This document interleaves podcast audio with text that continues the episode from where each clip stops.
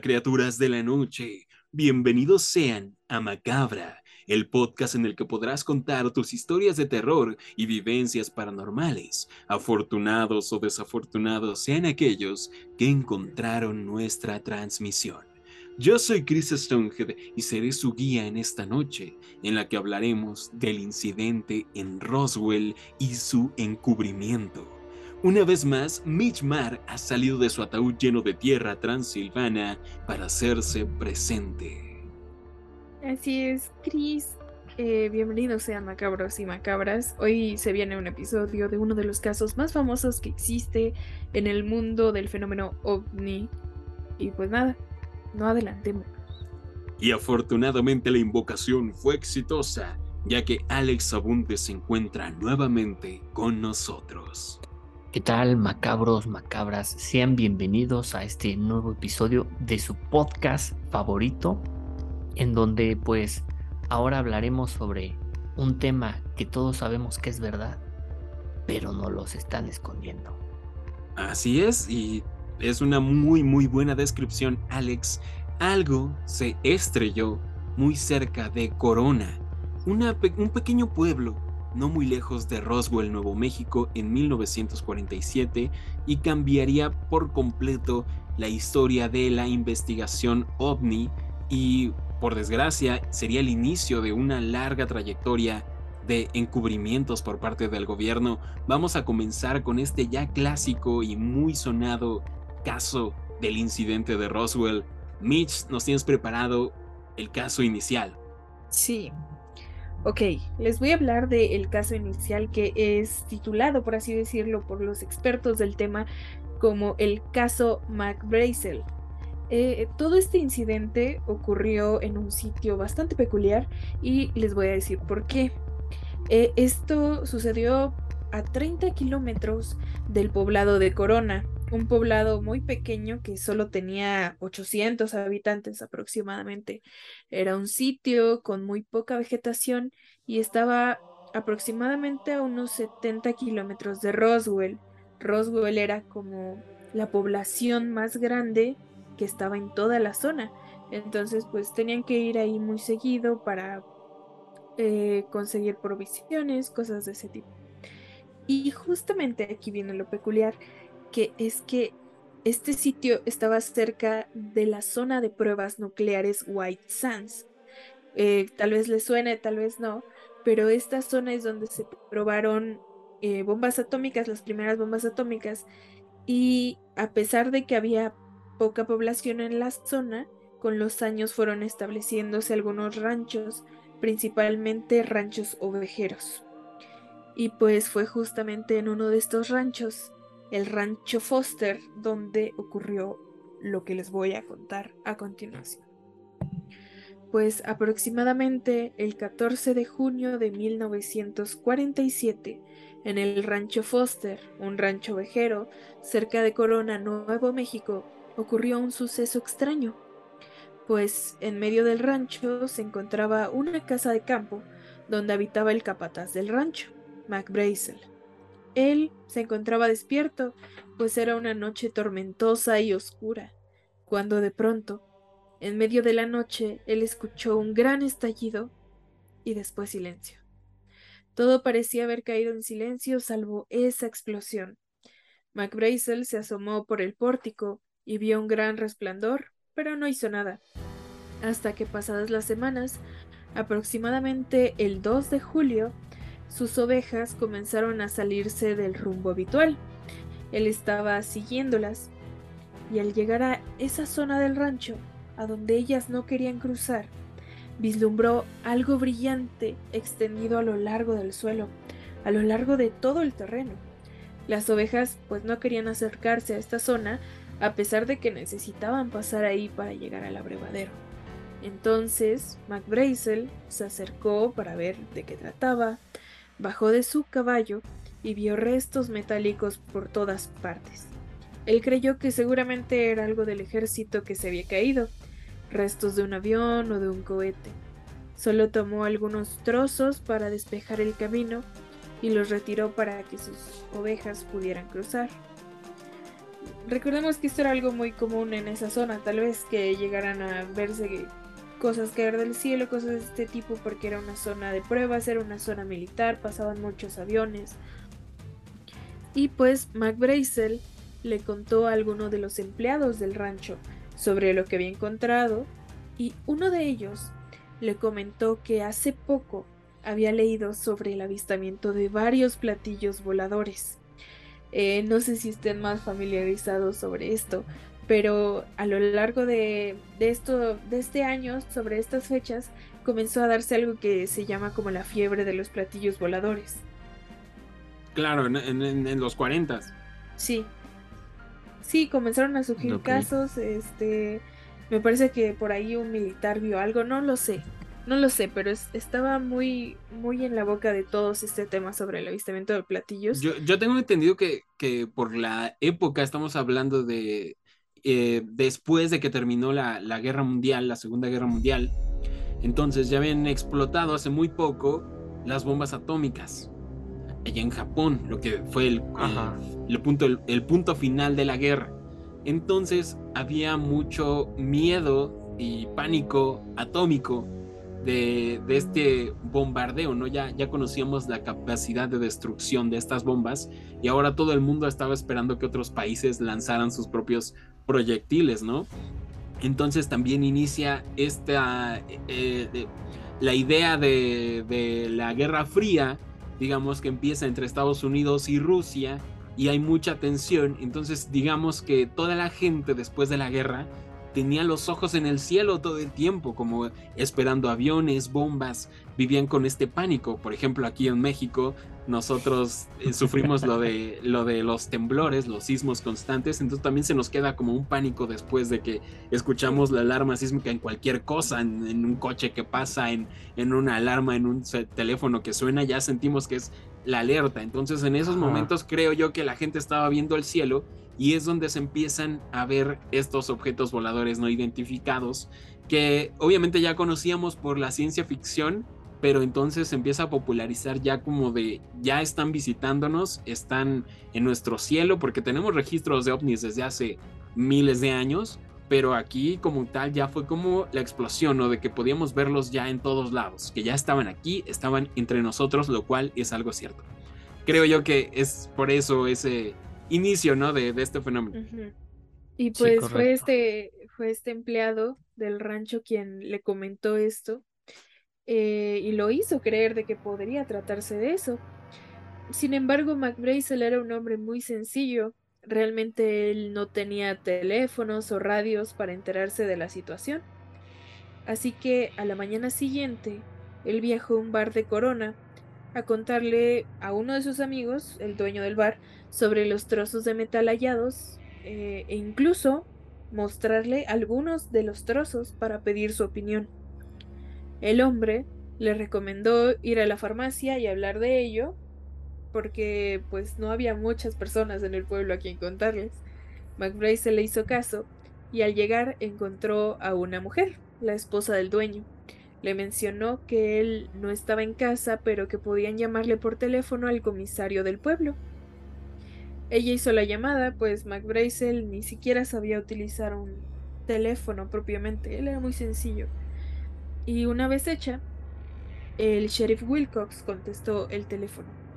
Así, McBrazel le explicó sobre lo sucedido en términos raros, enfatizando que era algo que podía ser secreto. El sheriff le dijo que él no podía ir, pero que le llevara algunos de los trozos a Roswell para inspeccionarlos.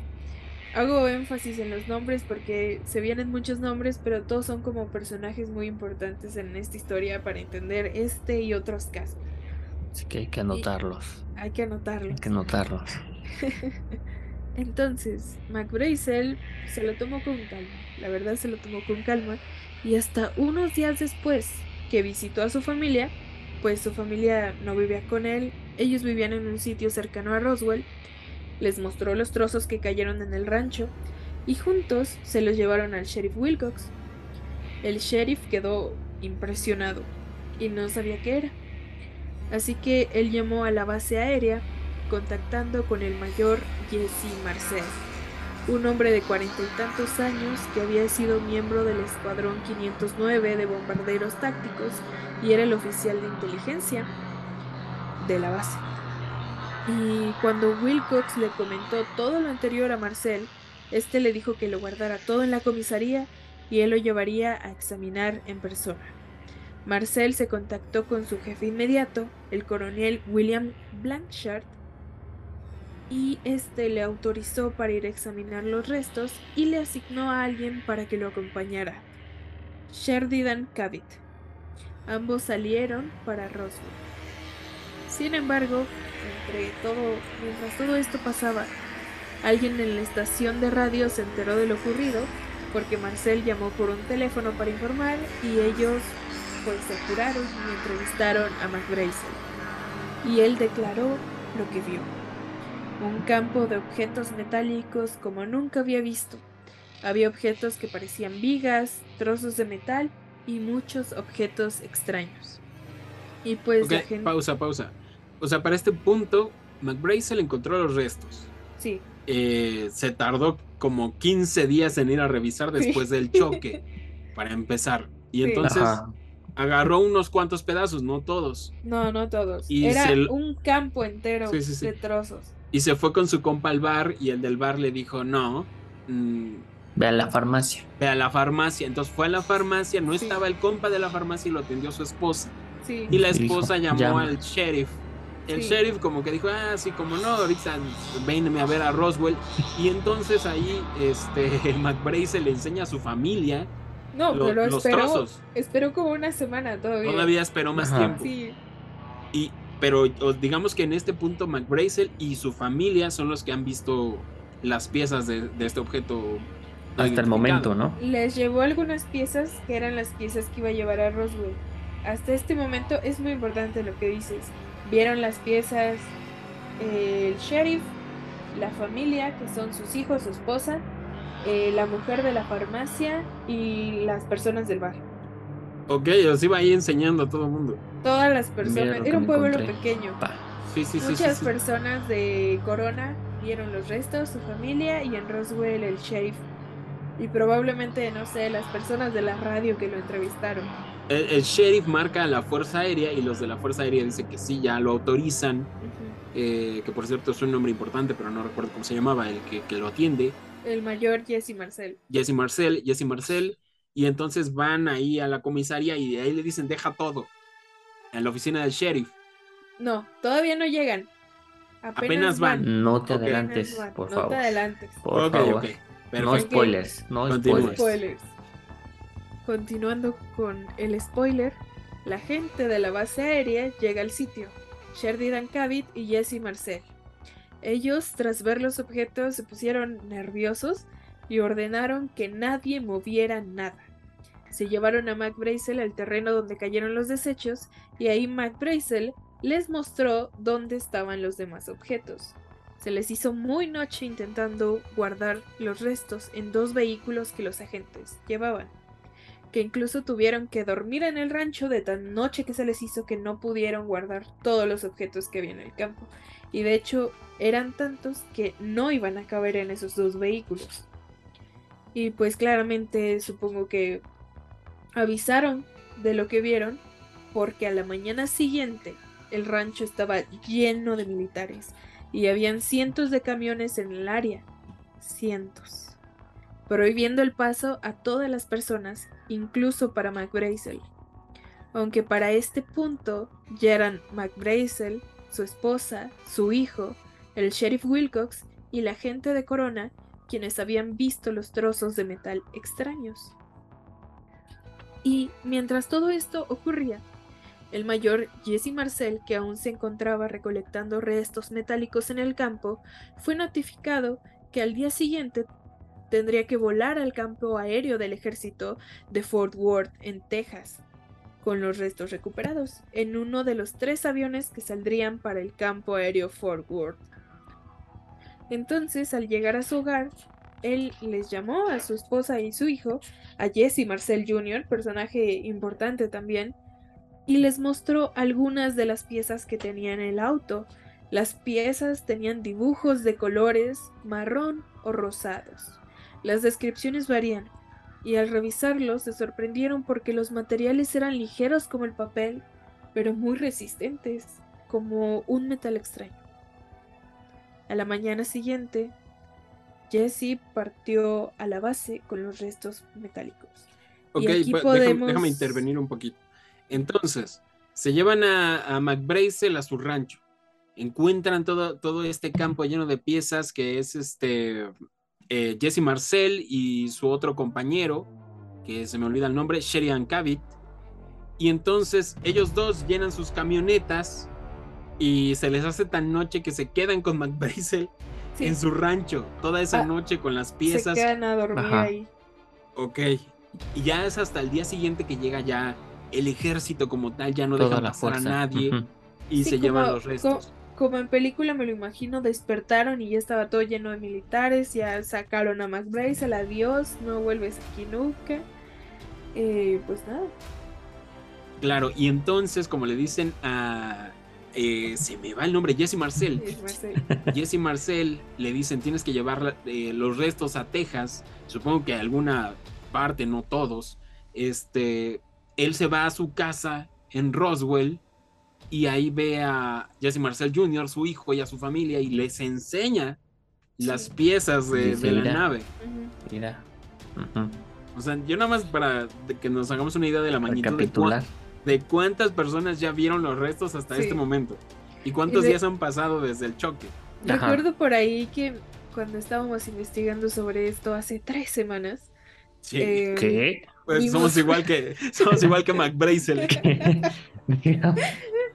Vimos un documental en el que sale el hijo de Jesse Marcel, que es Jesse Marcel Jr., y cuenta sobre este encuentro en esa noche que llegó su padre, Jesse Marcel, el mayor Jesse Marcel, y le enseñan los restos a él y a su madre, y les menciona que esto es algo muy importante, que vean, que lo identifiquen y que no lo olviden nunca, porque es algo importante. Ok.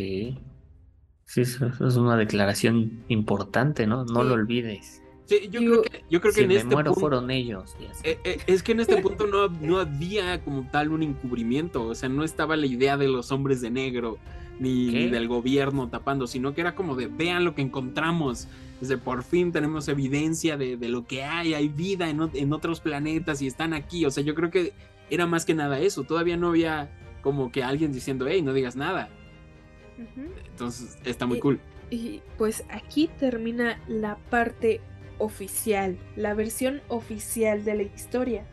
Sin embargo, la historia continúa, pues un 8 de julio de 1947, cuando parten a Fort Worth con la carga, la base militar de Roswell transmite un comunicado a través de Walter Haut, quien era el oficial de prensa de la base un comunicado escrito en un formato oficial militar, en el cual decía que en el rancho Foster, con ayuda de McBrazel, se había recuperado un platillo volador. El Eureka. texto, el texto exacto no ha sido recuperado, la nota se perdió y esta es la, O la perdieron. primera o la perdieron. O la Y esta es la primera vez en la historia en que las fuerzas norteamericanas publican o admiten que habían recuperado un platillo volador. La noticia se disparó a lo largo de todo Estados Unidos y a pesar de que no existía televisión, eh, solo con los periódicos, eh, pues se volvió todo toda una masificación de esta información y en los periódicos se decía que por fin se había destapado el misterio de los platillos voladores y los rumores se habían hecho realidad. Cuando los oficiales de inteligencia del Escuadrón 509 pudieron capturar un platillo volador. Dios mío, esa es la nota del periódico. Es la nota de la vida, esa es la nota de la vida. El titular del, del periódico era así, recuperaron el, lo- el platillo volador, Dios mío. Sí, Entonces así. supongo que así se enteró más gente, ¿no? Ya. no, sí, Y pues con claro. eso, pues ya. Yo- Eh, Yo digo que la relevancia del caso Roswell, que realmente no es Roswell, sino que es cerca de Corona, este, es precisamente este punto de que el ejército de los Estados Unidos reconoció que habían hallado los restos de un platillo volador. O sea, tal cual, la versión oficial, como que... Sí, y, y quiero enfatizar algo, es que ya lo mencionabas bien tú, Chris, que Estados Unidos, bueno, el mundo en sí, se venía recuperando de la Segunda Guerra Mundial.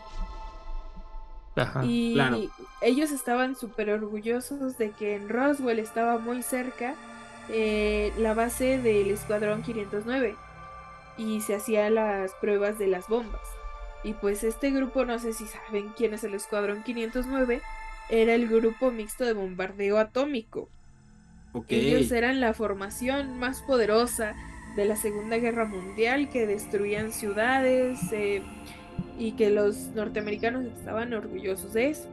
O sea, era el, el, orgullo de no solo detuvieron a los japoneses, sino que también ahora ya a los alienígenas. Sí, y además estaba la Guerra Fría ahí.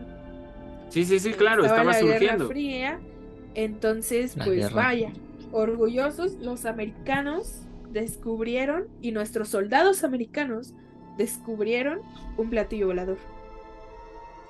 Por eso se tomó tan en serio y, todo el mundo se enteró sobre esto. Sí, corrió como la pólvora, ¿no? No es como que alguien puso un tweet, ¿no? Sino que periódico tras periódico y entrevistas y venga. Sí, más que fue el Escuadrón 509. Sí.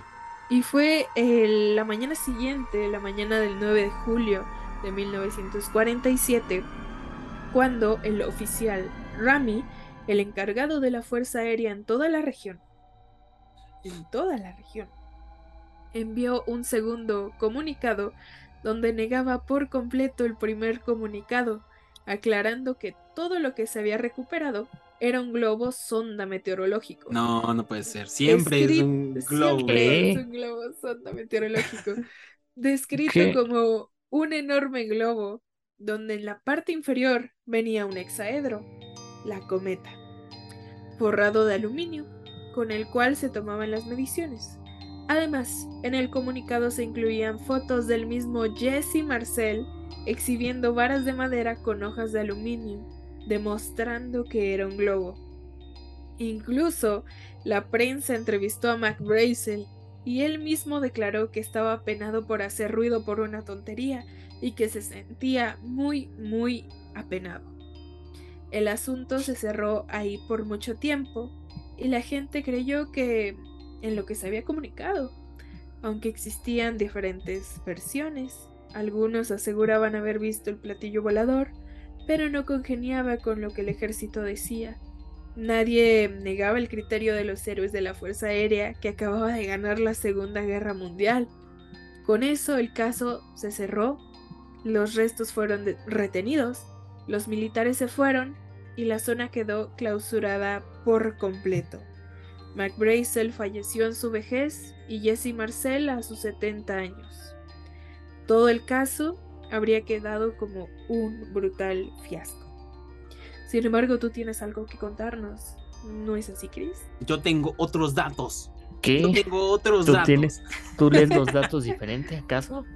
Yo tengo unos datos. Y, e, es muy curioso porque, híjole, yo creo que aquí acaba el programa porque el ejército dijo, no, disculpen, nos equivocamos, siempre no era un platillo volador. Ya está mal. Era un, era, un globo meteorológico. Aquí el punto que fue como muy significativo fue que en la fotografía estaba McBrazel en la comisaría con los restos de, de un papalote, básicamente pedazos de, de papel, este, papel aluminio. Papel y, estraza, casi, y unas varitas de, de, palo de bandera, de esos que venden en la papelería, y, se acabó. Si podemos, les compartimos la foto en nuestro Instagram, macabra.podcast. Sí, pero bueno, ya más tarde, en la investigación que realizaron, obviamente los ufólogos, ya se descubrió de que en realidad los militares eh, tomaron una foto verídica de, Jesse Marcel con los restos y también de, del este oficial que siempre se me va el nombre, ¿cómo se llamaba? Jesse, Marcel. Sí, de Jesse Marcel.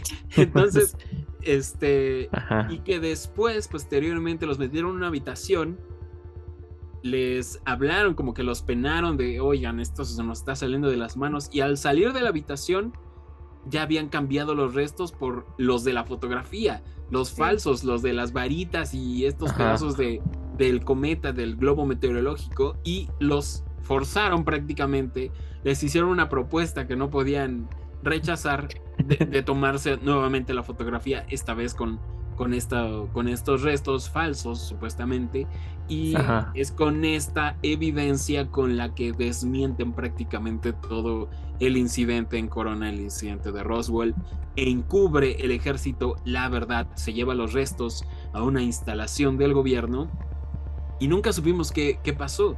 Ahora, seguramente muchos de nuestros escuchas notaron que nunca hubo registro de cuerpos alienígenas, ni siquiera de una nave como tal, de un platillo volador estrellado, solamente había un campo lleno de materiales metálicos, ni siquiera se nos llega a describir por completo qué es lo que eran, era como varillas muy ligeras, como menciona Mitch, y eh, está, está muy interesante.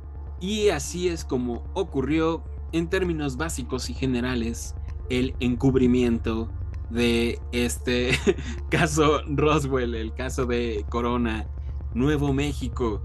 Híjole, el gobierno realmente funcionó, funcionó su desviación mediática a pesar de que en primera instancia se publicó este, este periódico y esta nota oficial.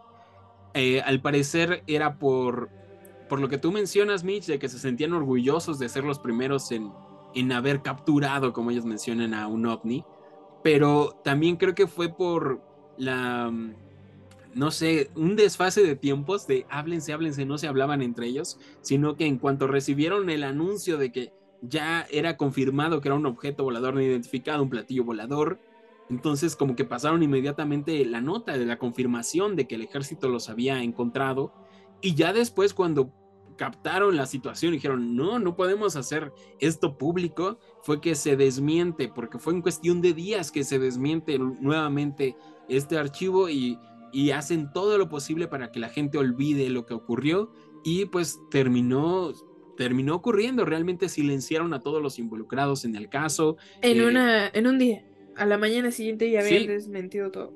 En una velocidad extraordinaria, además de que ya en el momento en el que el ejército llega, llega a recuperar los restos, pues se trasladaron unas instalaciones eh, en otro lado, entonces está muy interesante cómo fue súper ultra mega secreto todo este asunto y engañaron al público, lo ridiculizaron a más no poder el tema, hasta que finalmente se olvidaron de lo ocurrido. Realmente pues era un pueblo pequeño y ellos tenían que trabajar en su rancho, en sus ovejas, seguir con su vida y, y ahí quedó el caso. Durante más de 30 años, más o menos 30 años, el caso quedó dormido. La gente olvidó por completo lo que ocurrió. Había muy pocos investigadores que comentaban, ¿no? Porque se hizo muy famoso el, caso porque, la, porque el gobierno había publicado este hecho público que según sí habían atrapado el, el ovni. Así que los fanáticos pues se redirigían a este caso como aquel caso en el que supuestamente habían agarrado un ovni, pero nadie había investigado nada. Pero todo cambió con la llegada de Stanton T. Freeman, que es una leyenda para los ufólogos, los investigadores de, del fenómeno ovni, y se podría decir que es uno de los investigadores más reconocidos. Les cuento rápidamente quién fue, porque tristemente ya falleció. Él este, estudió en la Universidad de, de, Chicago, estudió ciencias y obtuvo una maestría precisamente en física nuclear. Era ingeniero, un físico nuclear no, espera, no era físico, es que yo quiero que todos sean ingenieros. Era, físico. Era un, físico nuclear muy joven, promesa, y comenzó a trabajar para grandes compañías como General Electric, General Motors, Westinghouse, McDowell Douglas, eh, precisamente incluso sobre eh, aeronaves y cohetes de fusión y fisión, eh, de propulsión a chorro, aviones nucleares, trabajó en este concepto de querían hacer un avión nuclear precisamente con esta nueva energía y se volvió una persona muy muy reconocida que trabajó en proyectos súper ultra secretos del gobierno y de estas empresas. También precisamente trabajó en centrales eléctricas nucleares para el espacio que, que, iban a ser enviadas, investigación de las emisiones radioactivas, incluso también él trabajó mucho en en el seguimiento de que la radiación de los alimentos, de que había algunos eh, alimentos que eran radiactivos y él investigó todo esto. Se volvió una persona... ¿Hablas de la leche en México? no, no, Se, volvió una persona muy, muy respetable en, entre, en la comunidad científica, Stanton Freeman, y realmente trabajó incluso para de la mano con la Fuerza Aérea, como les digo, para, para esta investigación del avión nuclear. Entonces tenía muy buenos contactos. Él desde joven era fanático de la ciencia ficción y de estas películas super malas del clase B en la que llegaban los alienígenas. Y una vez se encontró con un libro que escribió alguien relacionado a la Fuerza Aérea, que era los métodos para identificar un objeto volador no identificado. Entonces él se quedó muy clavado con el tema y según sus parámetros que él conocía científicamente, creo que es algo ya muy común hoy en día, pero en los 50, 60 no era algo muy común de que la gente aceptara públicamente de que existía la vida en otros planetas y no solo eso, sino que él creía y se le, sino que él creía y se le hacía muy factible que existieran los, los platillos voladores, como les conocían en ese entonces, y que estuvieran visitando el planeta Tierra, y que estuvieran no solo eso, sino que también estudiándonos. Así que fue una convención de estas primeras reuniones de ufólogos, de investigadores del fenómeno, y allí descubrió este caso, antiguo caso de 30 años dormido, muy antiguo, del el incidente de corona de Roswell. Entonces decidió totalmente eh, dedicarle tiempo completo a la investigación e hizo una investigación desde su punto de vista como científico y fue al lugar, investigó todo lo que pudo, entrevistó a todos los involucrados que, seguían con vida para ese momento, a los hijos de, precisamente Jesse Marcel, a los que estaban en el bar, a la chica de la farmacia, entrevistó a todos y recopiló toda la información y se dio cuenta de que no coincidía el informe del globo meteorológico con lo que decía la gente, que había visto esto en persona, todas las personas que vieron los restos de este objeto volador no identificado. Entonces, toda la historia que nos contó Mitch hace unos momentos, eh, precisamente se ha recuperado a través de las entrevistas que hizo eh, Stanton Freeman él reunió todas las partes y por eso sabemos que Mac fue a tal lugar y habló con tal persona y les enseñó los restos, porque él fue entrevistando persona en persona de los que quedaban vivos y lo que recordaban de, de, ese día en el que vieron estos objetos extraños. Y no solo eso, sino que fue más allá, investigó en las bibliotecas, en los registros del periódico, de todo, buscó eh, ahora sí que usó sus medios, sus contactos e investigó en registros oficiales del ejército, de la Fuerza Aérea. Entonces se dio cuenta de que algo no cuadraba, que realmente había sido un encubrimiento. Algunos oficiales negaban haber estado en el lugar, pero realmente había registro de que estuvieron ahí en esas fechas. Entonces, como que se dio cuenta de que sí ocurrió algo que no estaban dando a conocer al público. Entonces, eh, empezó algo más curioso. No solamente encontró registros de ese incidente, sino que se dio cuenta de que había eh, declaraciones y datos y archivos que eran de distintas partes de los alrededores, incluso en otras noches, en, en, otros, en otros días que no coincidían, que no coincidían con, con la historia relatada por Mac Bracer. Entonces había algo más, se dio cuenta de que no solamente estaba el caso de Corona y Roswell, sino que había más casos los cuales había encubierto el ejército y la Fuerza Aérea de los Estados Unidos. Se podría decir que Stanton Freeman es quien dio a conocer al público todo el caso Roswell.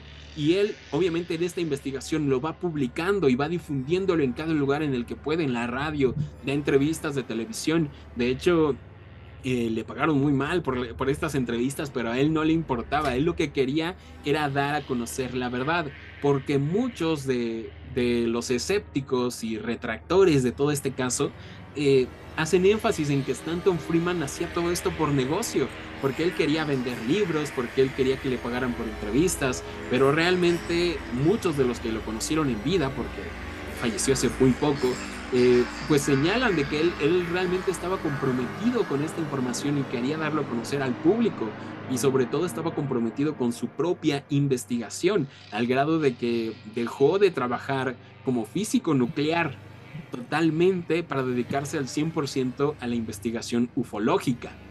Entonces, gracias a él, se, tiene el registro de todos los demás casos. Y Alex nos va a contar un poquito más de los demás casos que se volvieron incluso más famosos o más importantes que el incidente inicial de Roswell en Corona. Exacto, porque desde que comentaste lo de los casos, yo creo que nuestros macabros y macabras dijeron, pero ¿qué casos? ¿De qué casos me estás hablando? Entonces, pues aquí tenemos el caso número 2, que es en San Antonio, Nuevo México, en agosto de 1945. Pues resulta que dos niños descubren un objeto con forma de aguacate clavado en la tierra. Pero no cualquier aguacate. Era, digamos que, un objeto de 10 metros de largo por unos 8 de ancho. O sea, la verdad que tenía un buen tamaño. Pues al inicio se pensó que era un avión que se había caído y cuando fueron con sus padres para, para avisarles que este objeto estaba ahí, varias personas de la comunidad se acercaron para ver lo que sucedía. Pero pues descubrieron que ya había militares en toda la zona cubriendo el objeto y de acuerdo con el testimonio de las personas que vieron eso, los militares habían dicho que había caído un avión de prueba, que pues es algo que se escucha lógico, ¿no? Pero aquí viene lo raro, es que en esa época los aviones no eran así. Y bueno, pues digamos que ese caso fue desechado también y no se consideró como un caso ovni.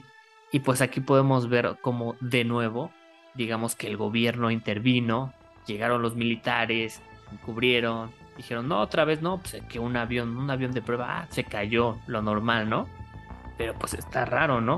O sea, que lleguen militares, cubran todo y pues te den esa información pero pues cumplieron su, cometido, ¿no? Porque pasó lo mismo, que se desechó, no, no se pensó que fuera un caso ovni y pues se quedó ahí. ¿Cómo ven este caso? Pues sí, sin duda los aviones no tienen forma de aguacate, te diré. Definitivamente. Ni actualmente tienen forma de aguacate. No, ni actualmente. Y además sería un aguacatototote. Exacto.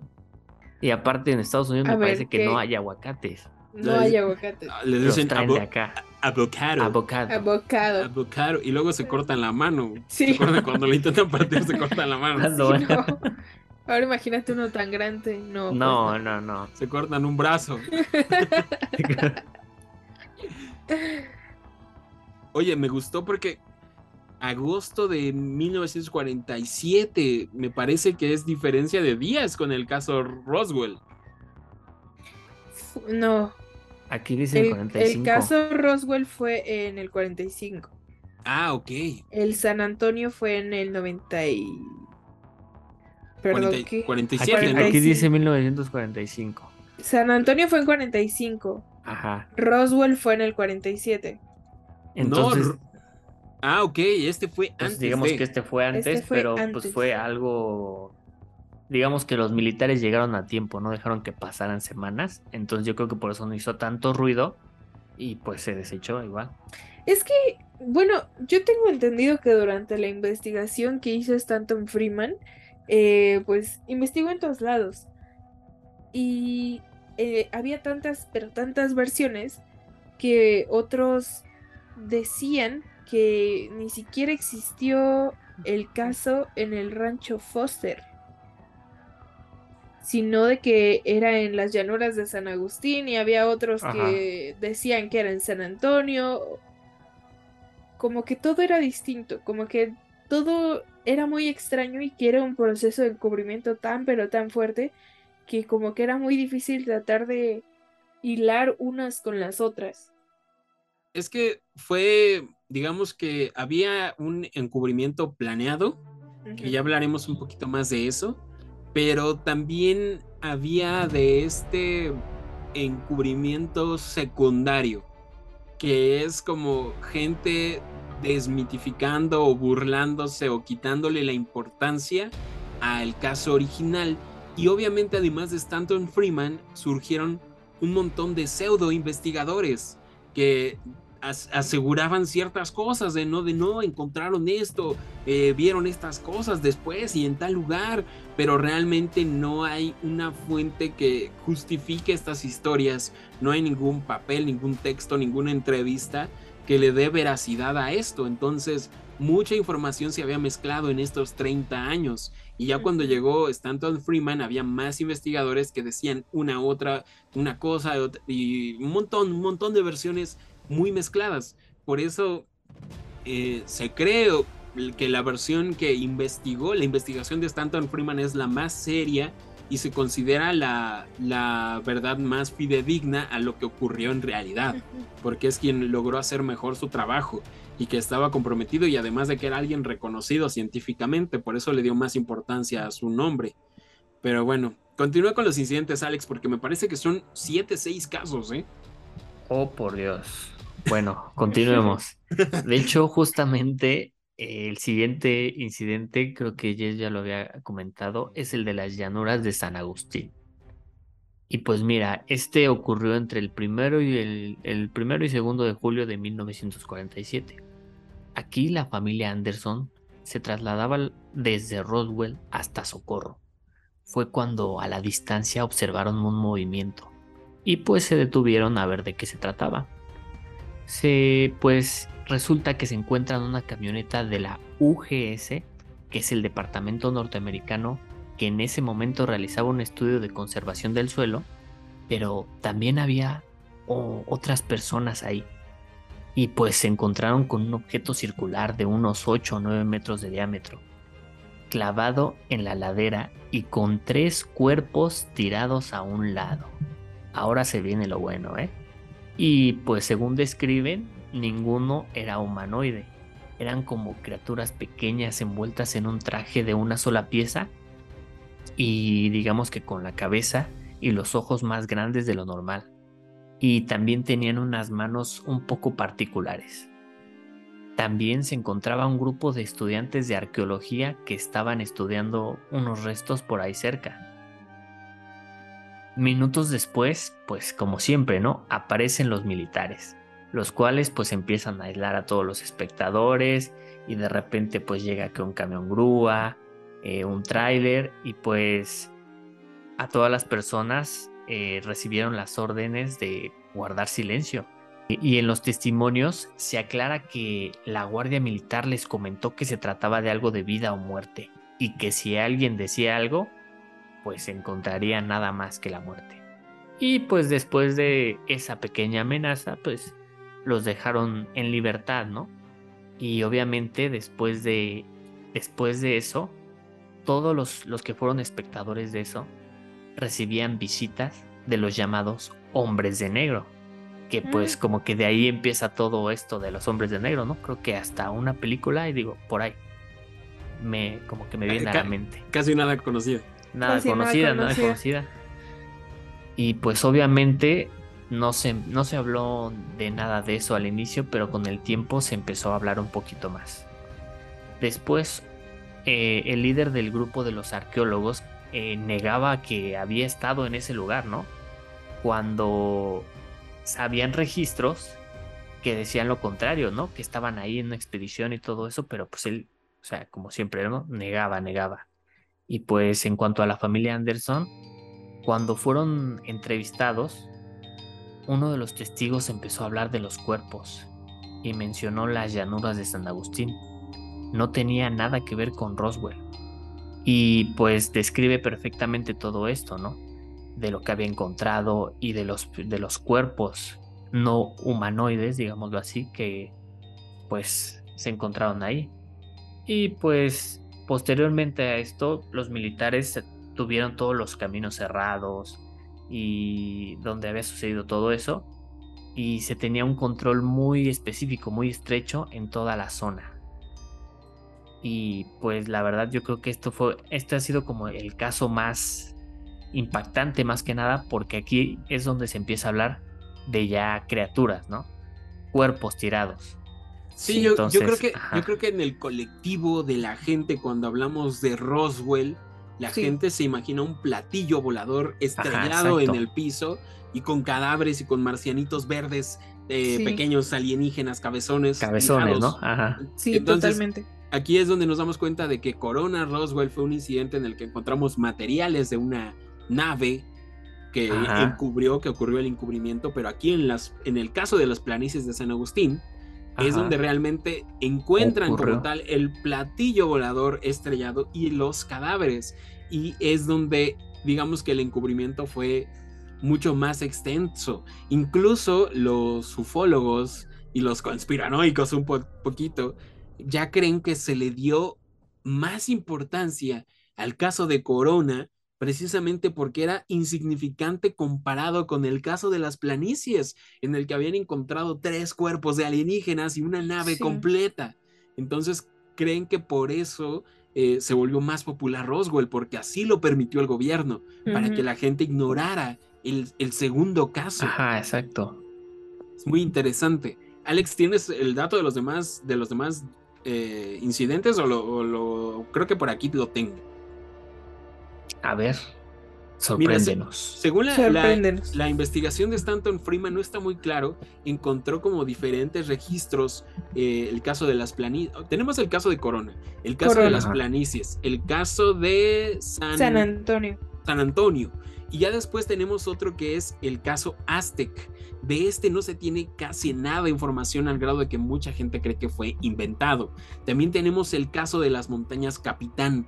Tampoco se tiene mucha información, pero tenemos ese registro de que ocurrió también algo por ahí. También tenemos el famoso caso alternativo de Roswell. También se podría decir que es algo similar en el que se encontró igual cuerpos de alienígenas.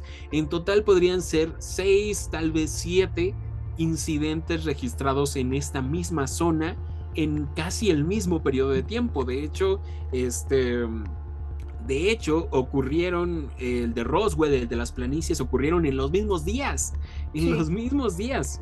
Eh, a excepción de el de San Antonio, que ya mencionaron que ocurrió en el 45, que se ocurrió antes que, que- que no se tiene mucha más información de la que ya nos contó Alexis. El caso es que el gobierno comenzó a desmentir cada uno de estos, de estos casos de una manera, digamos, muy sutil. El Roswell fue desmentido en 1994, el año en el que llegué yo al mundo. Y precisamente lanzaron un reporte. Imagínense, tantos años después, en el 94, el Roswell ocurrió en el 47. Entonces lanzaron un reporte que señala que siempre no fue un globo sonda meteorológico, sino que fue un globo del proyecto Mogul, que era un proyecto que según era ultra secreto, que es básicamente un gran globo que sostenía un micrófono gigante que era para detectar la detonación de bombas atómicas en cualquier lugar del mundo. Entonces ellos estaban intentando buscar bombas y detonaciones y pruebas que hacían los soviéticos. Supuestamente, eso fue lo que dijeron oficialmente en el 94. Ujú. Después, recordemos esto de los cadáveres. Había, encontraron cadáveres supuestamente en San Agustín, en, el caso del alternativo y en el caso Aztec, supuestamente. Entonces, la Fuerza Aérea, con, res- a- con respecto a los supuestos alienígenas encontrados, mencionó en, en otro documento que eran simples muñecos de prueba, insistiendo que en los 40 habían hecho pruebas con estos muñecos conocidos como dummies, que eran para ver los daños que sufrían en el cuerpo eh, al tener caídas de paracaídas y diferentes cositas. ¿Recuerdan esta serie de Discovery de, de los Mythbusters? Pues Sí. precisamente Buster, el muñeco de pruebas, era uno de estos muñecos. Pero pues la gente dijeron, a ver, te estamos describiendo seres pequeños alienígenas, cabezones con ojos eh, y con un traje alienígena, no tiene nada que ver con un muñeco, Un de, muñeco pruebas. ajá. Entonces como que quedaban dudas, esto no, no justificaba lo ocurrido. Después, curiosamente, a pesar de que el gobierno ya había desmentido tanto cuando ocurrió el incidente de Roswell como en el 94, ahora volvieron a hacer una segunda declaración en el 97, haciendo un archivo súper detallado de lo que ocurrió para que ya la gente se olvidara por completo de Roswell. Estamos hablando del 97 cuando ocurrió en el 47. Y bueno, eh, dejaron varios huecos ya que intentaron desmentir varios casos, pero no se habla en ningún momento de los cadáveres que supuestamente fueron recuperados. Eh, ahora, lo que sí ocurrió cuando ya estaba Stanton Freeman en su mejor momento es lo que les digo, de que se comenzó a intentar desacreditar la información y a ridiculizar todo el tema, eh, al grado de que estamos siendo víctimas ahora mismo de esto. Si, si buscan Stanton Freeman en internet o el caso Roswell, van a encontrar cositas, incluso videos de youtubers, otros podcasts que intentan decir la verdad oscura detrás de Stanton Freeman, de, de que realmente fue súper desmentido todo esto. Y mucha gente cree, a pesar de que hay muchos que conocen el caso, cree que simplemente no ocurrió nada, cuando realmente tenemos muchos, muchos testigos y declaraciones juradas de gente que vio los restos, no solo en, Corona, sino que también en las planicies. Entonces, algo está pasando ahí. Y entonces surgió un famosísimo video que es conocido simplemente como Autopsia a un alienígena.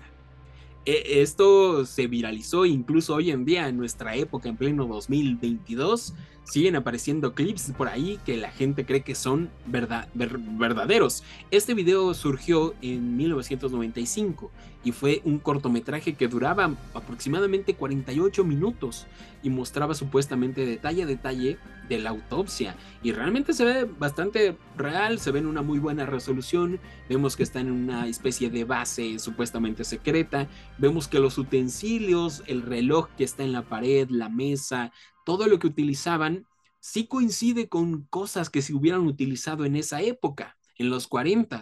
Sin embargo, empezamos a ver detalles como que alguien no lleva cubrebocas, alguien por ahí, ya saben, pequeños detallitos que, que dejan ver de que esto es falso. Además de que el alienígena es claramente como un muñeco.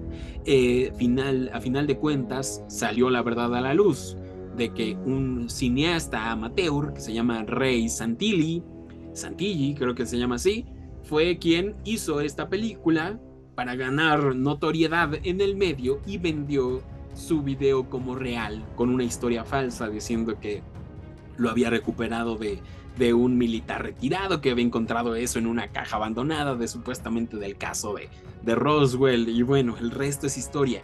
Ya es completamente 100% eh, comprobado de que el video es falso, ya se aceptó que fue falso. Eh, Santilli intentó fingir que esto era verdad durante mucho tiempo hasta que muchos investigadores serios como Stanton Freeman le, le, hicieron cara y le hicieron preguntas y simplemente pues se quebró y salió la verdad de que él había fingido todo esto y lo había hecho pasar como realidad.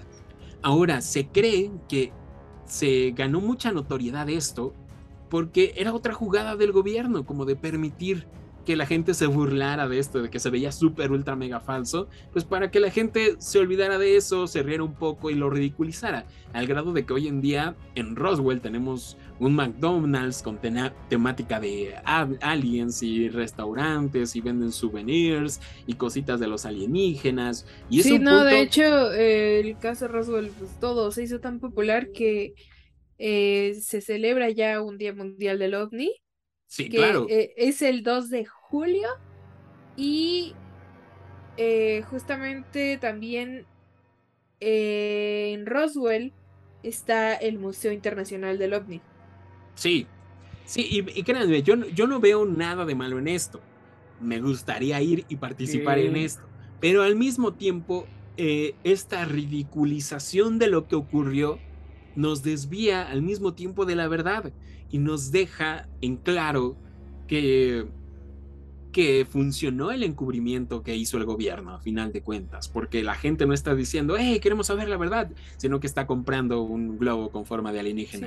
Entonces, mucha gente intenta decir, no, es que todo esto fue una farsa, eh, una mercadotecnia para que Roswell tuviera visitas, porque es algo turístico, realmente el turismo sí es importante, pero no es considerable como un negocio para, para esta gente que vive literal en medio de la nada. O sea, recibirán entre 500 y 1000 personas de turistas al año, en todo el año. Entonces, no es un ingreso tan importante. No se fingió, no se obtuvo muchísimas ganancias con esto. Stanton Freeman con sus libros, ya les digo que, que él hacía muchas cosas gratuitas y él se dedicó cuando ya investigó. Él siempre se dedicó a la investigación y a siempre estar recuperando archivos en bibliotecas nacionales, en la biblioteca presidencial, pero él siempre fue divulgador de su conocimiento. Dio conferencias en más de 600 universidades alrededor de todos los estados de Estados Unidos, en Canadá, en varios condados de Canadá, en otros países. Siempre, siempre súper apreciado por, por sus seguidores, por la audiencia, siempre comprometido en difundir la verdad y en fomentar la investigación. Jóvenes investigadores eh, de podcast de Estados Unidos, siempre él les brindó toda la información que había recuperado sin cobrarles un solo peso para que ellos siguieran investigando después de que él falleciera, lo que terminó por ocurrir. Entonces está muy interesante todo esto. Ahora les quiero contar un poquito de cómo funcionaba el encubrimiento inicial de la recuperación de restos. Todo funcionaba por medio de, de secciones, digámoslo así. Entonces nadie sabía totalmente lo que estaban haciendo allí. Se podría decir que llegaba una pequeña sección de militares, rodeaba la zona y no dejaban pasar a nadie sin ver lo que había eh, en la zona precisamente, solamente eh, ciertas personas lo veían. Después llegaba otra sección de militares que no conocían ni siquiera que, a dónde iban, ni, ni en dónde estaban, ni qué es lo que iban a hacer, y entraban y recogían los restos de una sección, no total, solamente una sección se lo daban a otro equipo que los empaquetaba y los subía a camiones y otro equipo lo llevaba a otro lugar en donde otro equipo lo recogía, pero nadie sabía de dónde venía, qué es lo que era, nadie tenía nada de información y así es como funcionó este ocultamiento, por eso los militares eh, después de retirados no pudieron decir la verdad, más que algunos pocos que realmente conocían eh, al 100% esto, como Jesse Marcel, ¿no? Entonces, así es como funcionaba. Nadie sabía en su totalidad qué es lo que había. Así tú estuvieras transportando el ovni, tú no sabías qué es lo que estaba transportando, ni a dónde iba, ni a dónde iba a parar, y, así. Entonces, eh, así es como se logró, además del, silencio mediático, mediático, la ridiculización del tema, eh, todo esto con el paso de los años, y a final de cuentas funcionó, tristemente funcionó, al grado de que pues no sabemos la verdad hoy en día. Conocemos la verdad a medias y no tenemos a ciencia cierta un modo de asegurar qué es lo que ocurrió. Y bueno, ese es básicamente el caso del encubrimiento de Roswell. Algo también muy importante es que los objetos recuperados, como bien dice Mitch, son como vigas, varillas pequeñas, muy flexibles, de un metal que no acaban de identificar, que tiene grabados símbolos pequeños símbolos. Muchos decían que era incluso como una etiqueta, una etiqueta en de los palitos de bandera, ya saben que era como una etiqueta deslavada o algo así, pero realmente, eh, por ejemplo, Jesse Marcel Jr. sí que los vio y en este documental que Mitch lo menciona, tiene una recreación de lo que él vio y son como símbolos muy extraños grabados a lo largo de todo este metal. También tienen la descripción de un papel similar al aluminio que es muy rígido y resistente, el cual se puede doblar fácilmente, muy maleable, que lo, lo doblaban con la palma de su mano, pero que al abrir la mano inmediatamente volvía a tomar su forma inicial e intacta. O sea, no quedaba arrugado como el aluminio, sino que se desdoblaba inmediatamente y volvía a tomar la forma original. Y esto es algo muy interesante, ya que muchos investigadores del fenómeno ovni creen que los platillos voladores son como similares a papalotes o a globos, eh, algo que, vimos hace poco en una película, pero creo que Mitch nos va a hablar de eso al final. Y, está muy, muy, muy cool. Spoilers. E, entonces, ¿qué, creen que, ocurrió realmente? ¿Por qué llegaría un ovni viajando de miles de años de luz de otra galaxia a estrellarse en Nuevo México? Mitch, ¿qué opinas? ¿Por qué nos estaban visitando específicamente? ¿Por qué se cayó? Porque había radiación.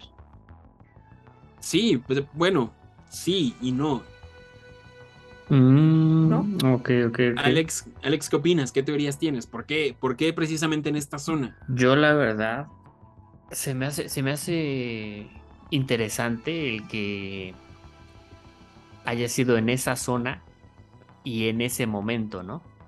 Claro. Yo digo que, ajá, porque pues todos los acontecimientos fueron como que, de, como dices, ¿no? El mismo año, o sea, mismo...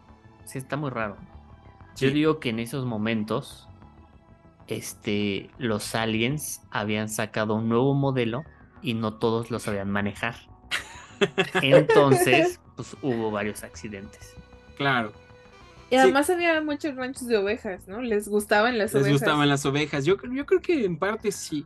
Pero yo creo que, eh, como Stanton Freeman dijo, lo, los seres extraterrestres nos estaban estudiando, investigando como, como siempre lo han hecho, ¿no? Como ya lo hemos contado en muchas ocasiones aquí. Eh, tienen curiosidad por, por nosotros, ¿no? Por los seres humanos. Entonces nos estaban investigando. Ahora, en este preciso momento, en esta zona estaban las bases militares que estaban probando la energía nuclear, las bombas nucleares. Entonces había mucha energía liberada desde este punto, desde esta área. Correcto. Entonces, si uno fuera un, alienígena llegando en su nave espacial y escanea rápidamente eh, la Tierra, pues descubres que en este punto en específico es donde más hay energía nuclear, más radiación. Entonces, yo creo que muchos teorizan que ese es el motivo por el cual en un primer lugar estaban ahí, específicamente ahí, porque tanta actividad eh, alienígena en este periodo. Ahora, ¿por pues qué se estrellarían? ¿Por qué se estrellarían tantos objetos en este lugar? Ahora hay varias teorías porque mucha gente escéptica asegura, ¿cómo vas a creer esto de que una especie va a viajar miles de años de luz, miles de años luz aquí al planeta, a, Nuevo México, y son súper, ultra, mega avanzados, porque se estrellarían contra, contra el desierto? Entonces, Stanton Freeman, por ahí, una teoría que muchos no aceptaban es de que uno de los rayos de la tormenta que describió Mitch, de esta tormenta eléctrica súper potente, golpeó, impactó la nave y por eso sufrió el choque. Esto es una teoría muy aceptada por unos y no tan aceptada por otros. Ahora, muchos creen que todo esto se, se fue debido a una onda de radio que estaban experimentando los militares en esa época. Era tan poderosa esta señal de radio que, que bueno, es una señal que era para precisamente intentar, intentar rastrear actividad de explosiones. Entonces, cuando prendían este pulso, esta señal, porque la prendían de vez en cuando, eh, incluso había interferencias, se tiene registro de interferencias en Roswell y en Corona de las señales de radio, o sea que se bloqueaban, todas las antenas se caían, como que la energía no funcionaba bien. Entonces se cree que los alienígenas estaban investigando en esta zona y precisamente ya me siento muy conspiranoico en esta zona y coinciden las fechas en las que encendieron estos pulsos de prueba de esta onda de radio y se cree que intervino con la energía de estas naves y por eso hubo impactos tan cercanos, ¿no? El de las planicies y el de caso Roswell es cuestión de días. Sí. Entonces, y de hecho no se saben los días exactos, porque Jesse Marcel dice, ah, aproximadamente más o menos este día lo vi. Exactamente. Pero nunca se tiene el registro de tal día cayó. O sea, no, no se sabe. Entonces se cree que es más o menos por, por esa fecha. Pero entonces se cree que, que fue por este mismo pulso que estuvo prendiendo este, el ejército. Entonces podría ser, es una de pues las sí, podría ser. También muchos creen que porque se caería un ovni. Muchos creyentes en estos temas piensan que, eh, por ejemplo, la del caso de Corona no era una nave tripulada, sino que era una sonda, no era un platillo volador, sino que era una sonda exploradora y que había una nave nodriza allá afuera, probablemente orbitando el planeta, que había mandado esa, esa sonda a investigar, o sea, no se cayó como tal la nave de los aliens, sino que fue solo una de miles de sondas que seguramente tenían. Fue su dron. Ajá, exactamente. y, esto tiene bastante lógica, con, concuerda con las versiones de que no había cuerpos. Porque no había cuerpos. No había cuerpos, no, había, no había una estructura como tal sólida como la que encontraron en las planicies. Entonces esto pues es muy interesante. Realmente todos estos radares, estas sondas eran rastreadas desde incluso desde Alaska, de tan poderosas que eran. Así que coincide, coincide con, todo esto, aunque ya depende de cada uno creer o no. Y pues nada, solamente me queda agregar que Stanton Freeman eh, falleció precisamente el 13 de mayo del 2019 y pues dejó un gran legado para los investigadores de no de solo del fenómeno ovni, sino que del paranormal. Creo que era un científico muy muy reconocido y al que realmente ridiculizaron a todo lo que pudieron de cada segundo pueden buscar entrevistas en YouTube y él está comprometido a decir su investigación, pero los mismos presentadores se burlan de él, hablan de marcianitos verdes y todo, este asunto. Incluso en el documental que vimos, Mitch, eh, aparece Stanton Freeman y lo graban de ángulos así como que se le ve a la nariz y como que lo, lo dicen diciendo, no, es que vendí libros y no sé qué. Entonces, como que sí trataban de desmentirlo. Y esto me recuerda a otro investigador muy respetable, que no es tan respetable aquí en México, que es el licenciado Jaime Maussan, que, que él eh, está genuinamente comprometido con su investigación y la gente se burla de él, a más no poder. Entonces, creo que algo parecido ocurrió. O sea, que él era un investigador que, que se burlaban todos de él al grado que, que la gente ya no creía en lo que él decía. Entonces está muy interesante cómo ha funcionado el encubrimiento. Hablando del encubrimiento, quería mencionar algo súper rápido que es importantísimo en el mundo ufólogo, que es que, eh, bueno, hay versiones que dicen que Freeman, en su investigación en la biblioteca del Congreso, encontró un memorándum del presidente Truman ordenando la formación del grupo Majestic 12 o MJ12 relacionado con Roswell, que sería un grupo, como un comité secreto, de científicos, líderes militares y oficiales del gobierno. Eh, muchos creen en él, muchos no creen en él, pero eh, relacionado al, a la conspiración alienígena es que estos, este grupo se encarga de cubrir las actividades extraterrestres en la Tierra e incluso comunicarse con los alienígenas, eh, creando embajadores terrestres para obtener tecnologías, bla, bla, bla. Eh, eh, y también por ahí relacionados con órdenes masónicas, Illuminatis, que tienen grandes alcances y... Sí, sí justo, justo se iba a decir.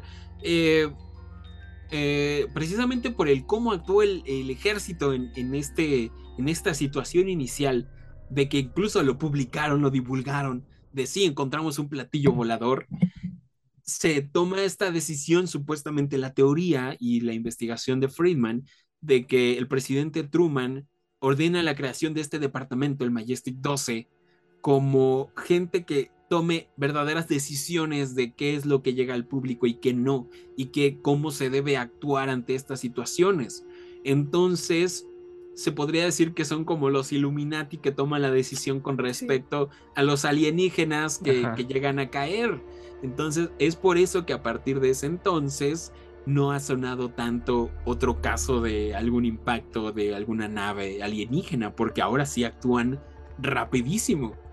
Y, precisamente el Majestic 12 ha aparecido, por ejemplo, en, en sagas como Indiana Jones, como en Los Hombres de Negro, porque son quienes deciden, quienes toman las decisiones de qué es lo que hay que hacer ante estos casos, porque aprendieron de los errores y es por eso que se, se, forma en 1947 supuestamente, aunque el gobierno de los Estados Unidos ha desmentido en varias ocasiones, como muchas otras cosas, que el Majestic 12 no existe.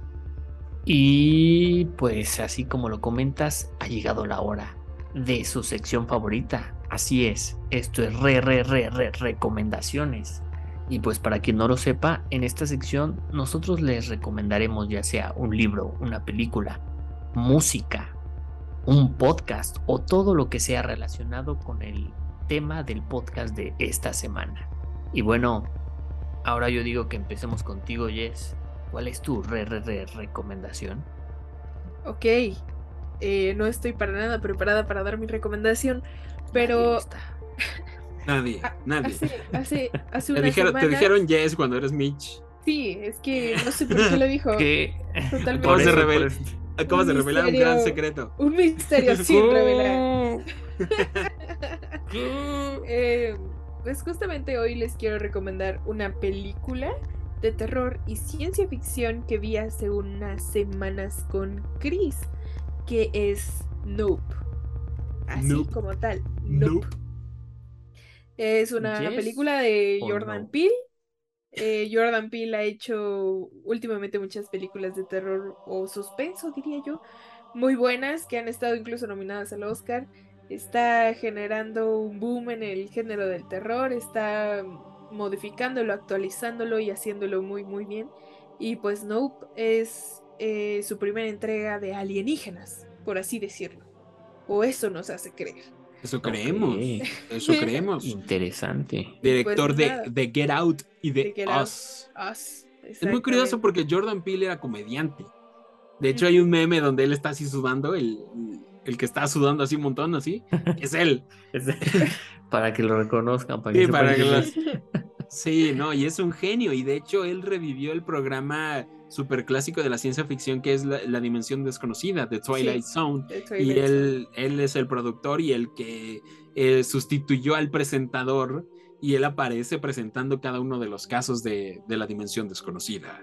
Sí, Está en Amazon Prime Video, por cierto, patrocínanos Amazon. patrocínanos Amazon.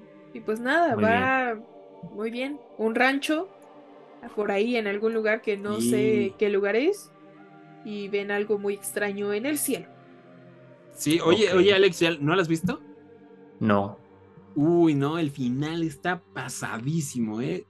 Es una locura. Y porque de hecho, eh, Bill se, se investigó mucho con respecto al fenómeno ovni. Y lo que plasma va muy de acuerdo a verdaderos testimonios de lo que la gente ha visto.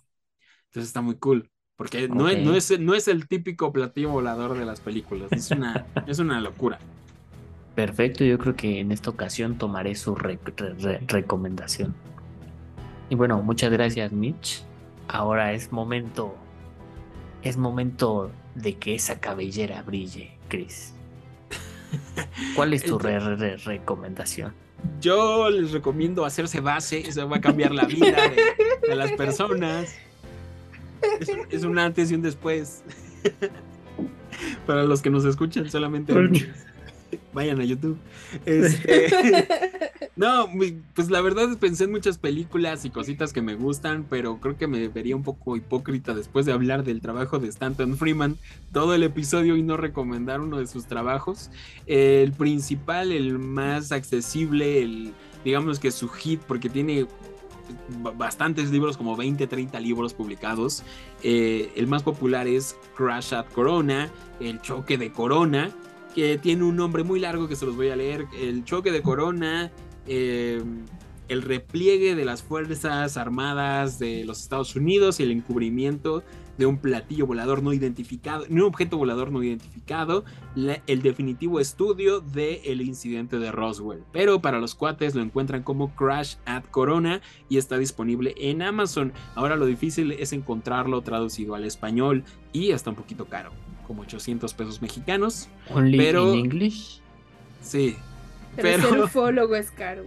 Pero exactamente, entonces se los recomiendo. Igual pueden ir buscando pues el, el demás trabajo de Stanton Freeman o pueden buscar sus entrevistas que se encuentran un montón en YouTube para que vean cómo los presentadores y todos los de la televisión se burlan de él y lo ridiculizan muchísimo para de- desmeritarlo. Des- ¿Está bien dicho? No sé, ya lo dije.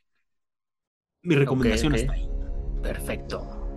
Y vamos con tu re- recomendación, Alex. ¿Qué nos tienes preparado para esta semana?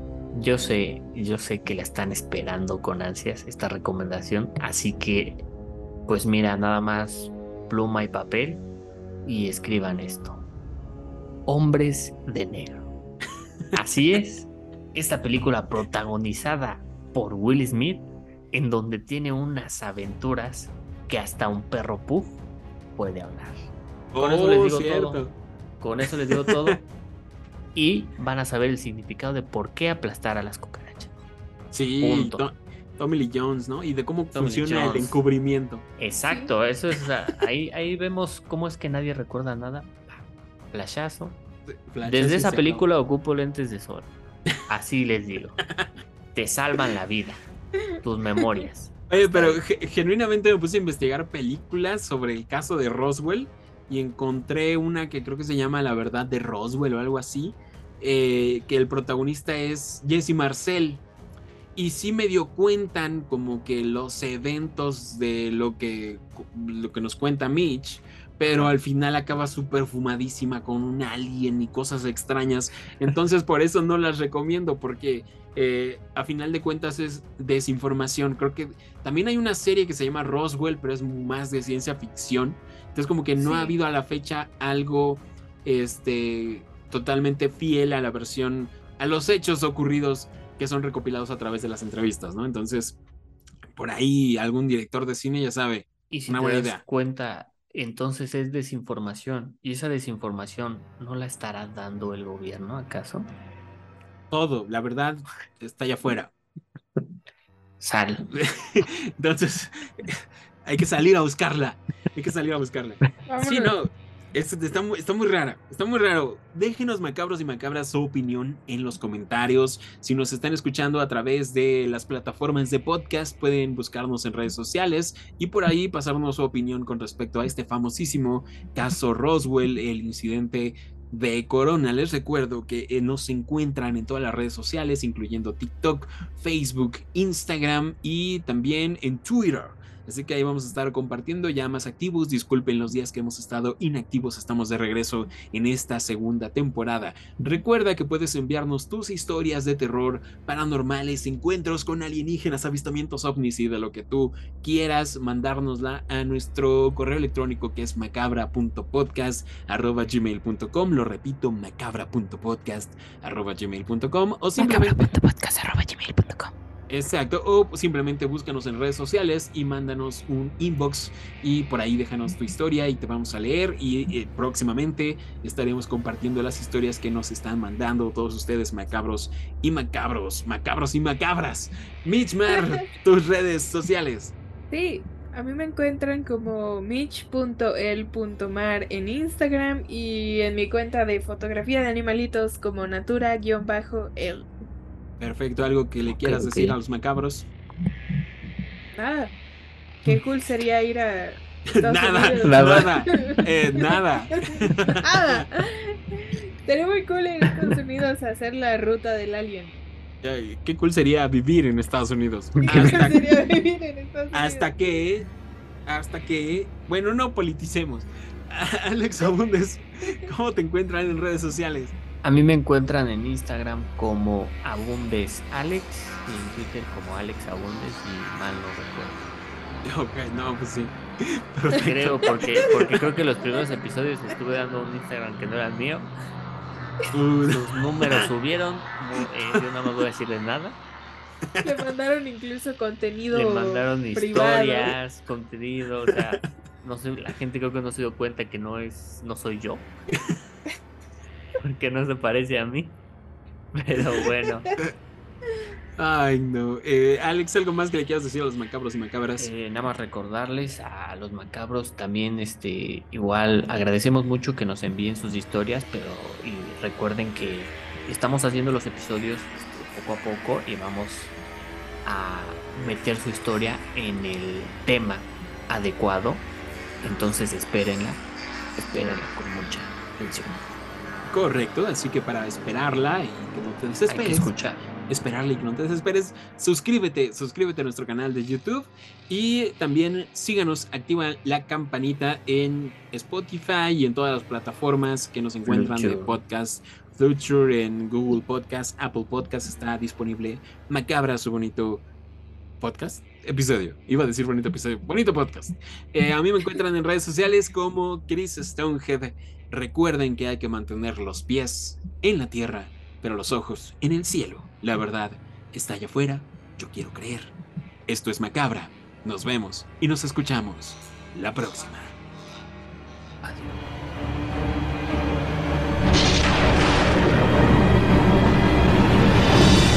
Macabra Podcast. Terror real.